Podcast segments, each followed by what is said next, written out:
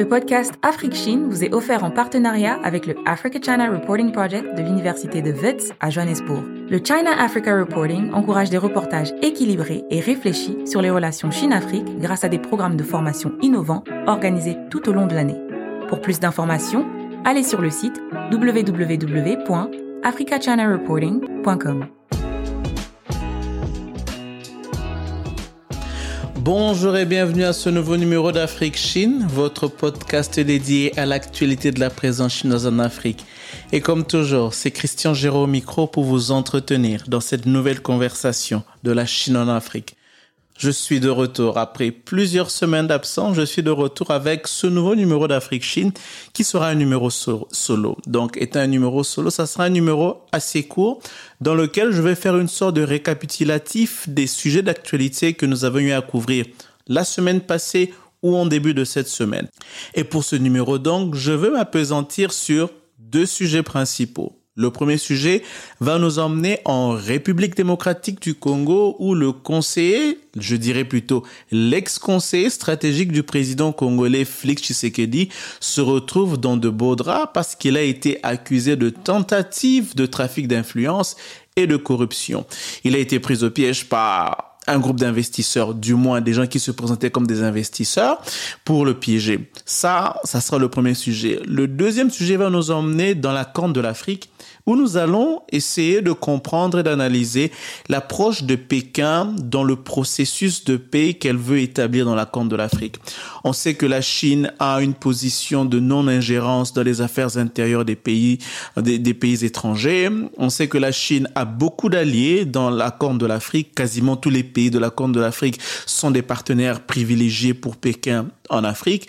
Et donc, et quand on sait aussi les dynamiques qu'il y a, les dynamiques conflictuelles qu'il y a dans la Corne de l'Afrique, on sait que Pékin se retrouve dans une situation assez inédite et particulière pour pouvoir jouer les médiateurs dans cette région. Donc, on va essayer de comprendre, est-ce que Pékin va suivre euh, la même approche occidentale, je dirais plutôt américaine, dans ce processus de paix, ou bien elle aura une approche assez particulière, propre à elle, tenant compte de ses propres intérêts et de sa situation et pouvoir pour pouvoir jouer un rôle positif justement dans cette dans, cette instabilité dans la Corne de l'Afrique. Et donc, comme je le disais, revenons en République démocratique du Congo. Qu'est-ce qui se passe en République démocratique du Congo?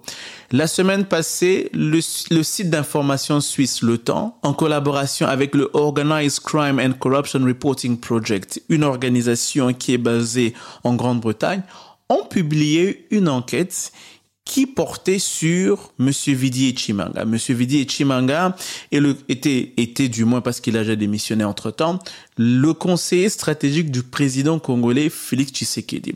Dans l'enquête qu'ils ont publiée, il y a des vidéos qui montrent comment Monsieur Vidi prometté à de potentiels investisseurs sa protection et sa sécurité en contrepartie des parts qu'il leur accorderait, que les, ces investisseurs lui accorderaient dans leur investissement minier en République démocratique du Congo. Et donc, il garantissait qu'à travers sa participation active dans leur entreprise, à travers évidemment des proxys, il permettrait justement à ces investissements d'être protégés contre toute forme d'ingérence ou bien toute forme de problème qui viendrait un peu euh, de la part d'autres acteurs politiques congolais, bien de la part de l'administration euh, publique congolaise. Cette, euh, cette vidéo a été capturée par ces potentiels investisseurs. Mais ces, ces, investisseurs, en réalité, on ne les connaît pas. Parce que, comme il s'est avéré plus tard, c'était plutôt une sorte de piège qui avait été mise en place pour le prendre justement en flagrant délit. Et donc, ces personnes ont envoyé leurs vidéos et les, et les audios euh, au journal suisse euh, Le Temps et à l'organisation britannique qui finalement ont publié le reportage. Ici, la question n'est pas trop de se focaliser sur euh, ce que Monsieur Vidi Chimanga a fait. C'est évidemment, on va, on va en parler. Mais j'essaie, j'essaie plutôt ici de faire un parallélisme entre le comportement de M. Vidi et Chimanga et la culture du Guanxi, comme on dit, la culture du Guanxi en Chine, la culture des relations.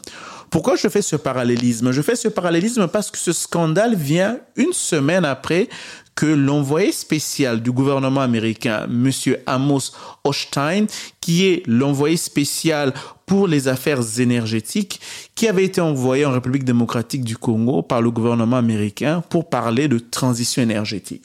Lorsqu'il évoque la transition énergétique, nous savons que la Chine domine le secteur minier congolais, notamment le secteur du cuivre du cobalt, deux minerais qui jouent un rôle très important dans la transition énergétique.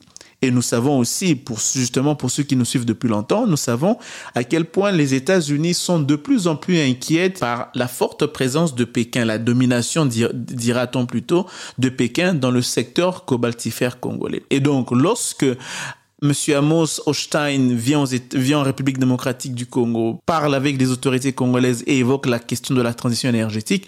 Nous savons que quelque part, la question de la présence chinoise a été évoquée. Il a d'ailleurs, il a d'ailleurs rappelé que ce n'est pas une question de, euh, de, de, de, rivalité géopolitique entre Pékin et Washington, c'est plutôt une question de défense de principes de bonne gouvernance dans le secteur minier congolais. Et donc, et, que la lutte contre la corruption et l'assainissement du secteur minier congolais était la condition sine qua non pour permettre aux entreprises américaines de pouvoir venir en République démocratique du Congo, de pouvoir s'impliquer dans les investissements venus en, en RDC. Donc, c'est à la suite de, sa visite, une semaine après, que ce scandale éclate. Pourquoi j'évoque ce scandale, justement?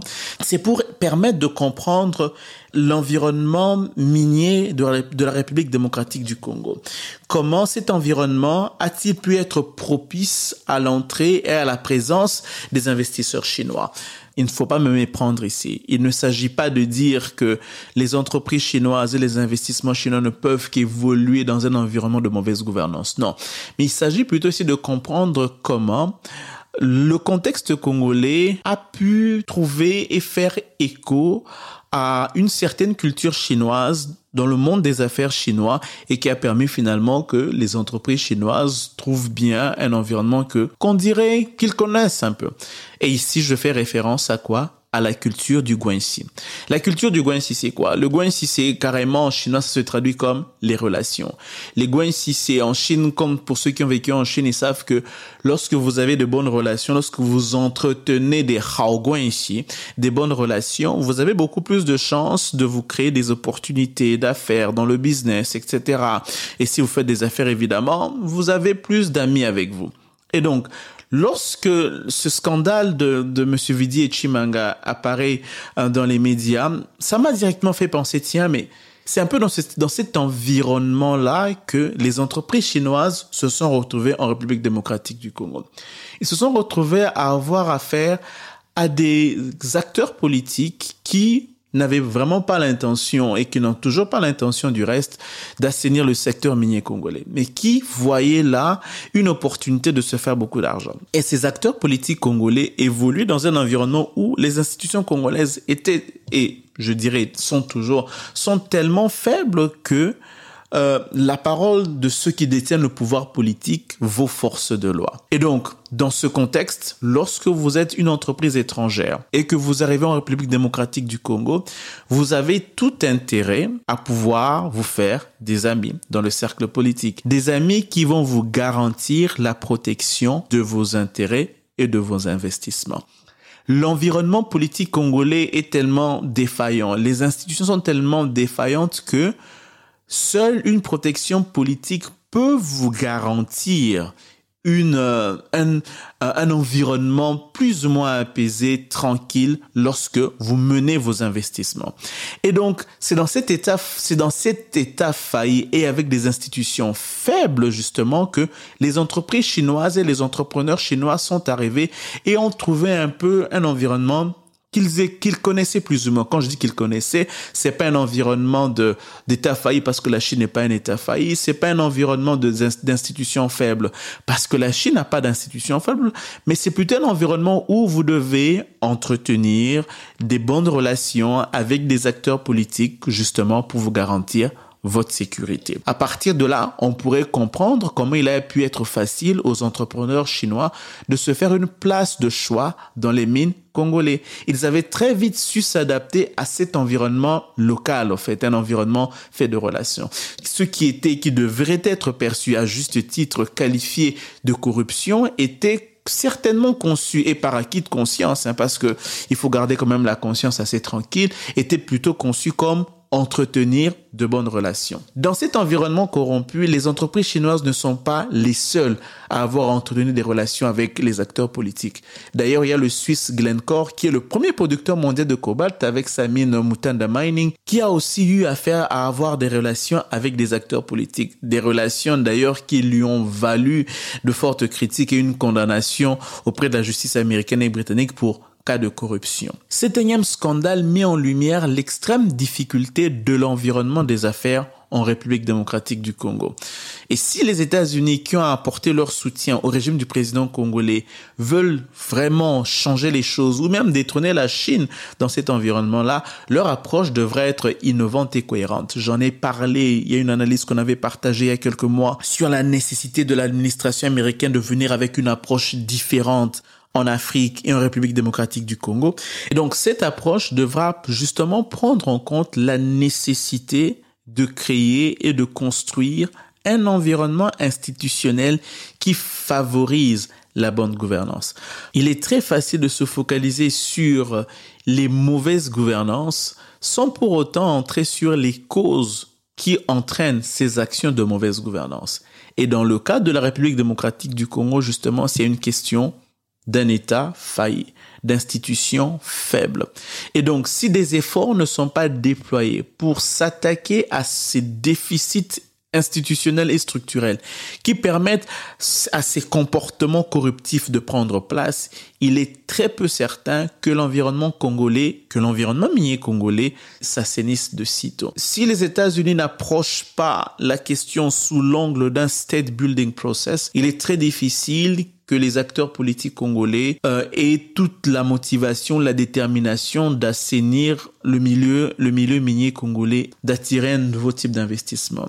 Dans les analyses que nous avions partagées les semaines passées, nous ne cessons de le répéter que les, les compagnies minières chinoises restent celles qui sont, je dirais, capable de s'adapter à cet environnement congolais et à pouvoir avancer. Pour que cela change, il faut réellement que les institutions congolaises soient refondées, changent pour attirer de nouveaux types d'investissements. Voilà pourquoi j'ai voulu aborder ce sujet sur ce scandale, justement, pour permettre de faire ce parallélisme entre le trafic d'influence et la culture du Guinci dans les mines congolais. La culture du Guinci, comme je l'ai dit, qui est fondamentalement enraciné dans les relations sociales euh, et les, relations sociales amicales, politiques, culturelles, économiques chinoises. Pour lire toute l'analyse en détail, allez sur notre site, elle est disponible, elle est déjà en ligne. Et donc le titre c'est Trafic d'influence et Guincy dans les mines congolaises.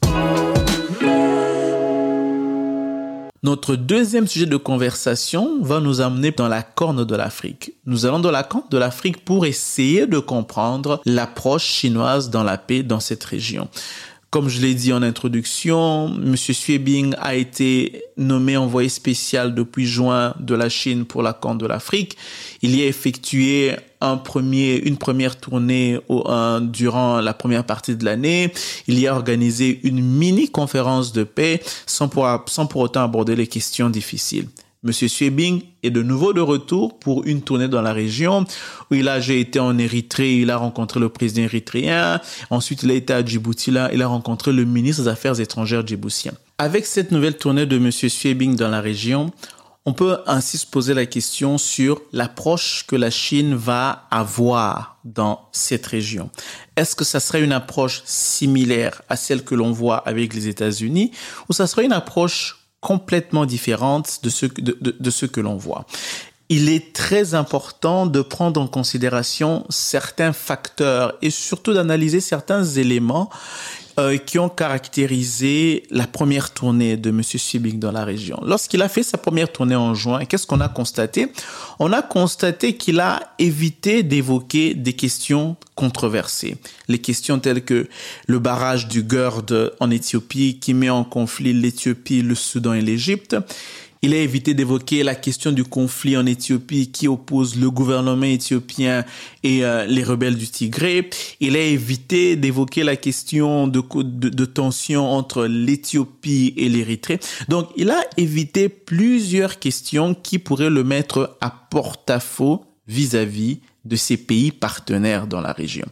Et donc, quand on voit tout ça, on peut déjà conclure que la Chine aura une approche quasi différente de celle que l'on voit de la part des États-Unis qui sont très très proactifs sur les questions politiques, qui n'hésitent pas d'aborder la question du Somaliland, la question de euh, de la stabilité politique en Éthiopie, qui n'hésitent pas d'aborder la question euh, de, de, de, la guerre en, de, la guerre Tigré, etc. Donc autant de sujets sensibles dans lesquels les États-Unis s'engagent. Et donc à quoi il ne faudrait pas s'attendre dans la stratégie chinoise dans la Corne de l'Afrique? Première chose, il ne faudrait pas s'attendre que Pékin fasse les médiateurs dans ces conflits. Pour la simple et bonne raison que faire les médiateurs suppose que Pékin devra prendre une certaine position dans, dans ces questions-là. Et nous connaissons la position de la Chine sur les questions d'ingérence étrangère. La Chine ne s'ingère pas dans les affaires intérieures des pays souverains. Deuxième chose, elle, ne fera pas les médiateurs parce que en faisant les médiateurs, elle prendra position, ce qui pourrait la mettre très en difficulté par rapport à tous ces pays partenaires. L'approche donc sera une approche beaucoup plus conciliante ou éviter, pour éviter certaines questions sensibles. Et finalement, la Chine n'a pas d'expérience, n'a pas beaucoup d'expérience en matière de médiation de paix. Et ça, c'est quelque chose de très, très important. Euh, Monsieur Suebing lui-même n'a pas euh, l'expérience ni la connaissance de la région pour se présenter comme un, un interlocuteur valable vis-à-vis -vis de ces gouvernements africains de la région de la Corne de l'Afrique. Deuxième chose à laquelle il ne faudra pas s'y attendre forcément, c'est une action décisive de la part de Pékin. Ce que nous avons vu jusque-là de la part de M. Suebing est probablement tout ce que nous verrons de cette initiative. Il y aura des réunions, beaucoup de couverture médiatique et peut-être une conférence ou une ou deux. Il y aura aussi, euh, euh, il y aura aussi certainement des initiatives et, et, des projets d'intégration régionale, etc., pour essayer de, de, de construire une sorte de cohésion dans la région. Mais il n'y aura pas de prise de position position de Pékin sur ces questions très sensibles. Pourquoi Pékin ne prendra pas une action décisive? Parce que prendre une action décisive voudra dire qu'elle s'engage très fortement dans la région et qu'il lui faudra peut-être, peut-être, je dis bien, euh, prendre part. Je l'ai déjà évoqué un peu plus tôt, prendre position dans des questions qui sont très très sensibles. Et nous savons que Pékin ne veut pas justement prendre ces positions difficiles. Et donc, nous voyons déjà en termes d'approche sur le continent, il faudra s'attendre à une approche différentes. Il faudra s'attendre à des projets différents. Pékin mettra beaucoup plus l'accent sur le développement, sur les questions économiques. D'ailleurs, c'est ce qu'elle a évoqué avec le ministre djiboutien, euh, où elle a mis l'emphase sur la nécessité des projets d'intégration régionale. Pékin comprend que, et elle se dit dans sa stratégie, sans développement économique, sans, sans interdépendance économique et régionale, il n'y aura pas de paix. Et je crois que c'est là que Pékin essaie d'avancer ses cartes, et parce que d'ailleurs, elle a beaucoup plus d'atouts à faire valoir à ce niveau que de se lancer dans une médiation traditionnelle telle qu'on la verrait de la part des pays occidentaux tels que les États-Unis. Et donc voilà, mesdames et messieurs, je pensais faire court, mais ça a été un peu plus long que prévu c'était là la conversation que je voulais avec, que je voulais avoir avec vous sur ces deux sujets de la Chine en Afrique. Je vous donne rendez-vous pour la semaine prochaine dans une nouvelle conversation de la Chine en Afrique. En attendant, je vous souhaite une bonne semaine. La discussion continue en ligne. Rendez-vous sur facebook.com slash africchine pour partager vos réflexions et réactions sur l'émission. Et sur Twitter, AfriqueChine Afrique avec un K, pour participer à nos espaces de discussion. Vous pouvez aussi suivre Géraud sur Twitter, sur Christian Géraud, en un seul mot. Et n'oubliez pas de vous abonner à notre bulletin d'information bi-hebdomadaire en ligne sur l'actualité de la Chine en Afrique en allant sur www.projetafriquechine.com/s'abonner.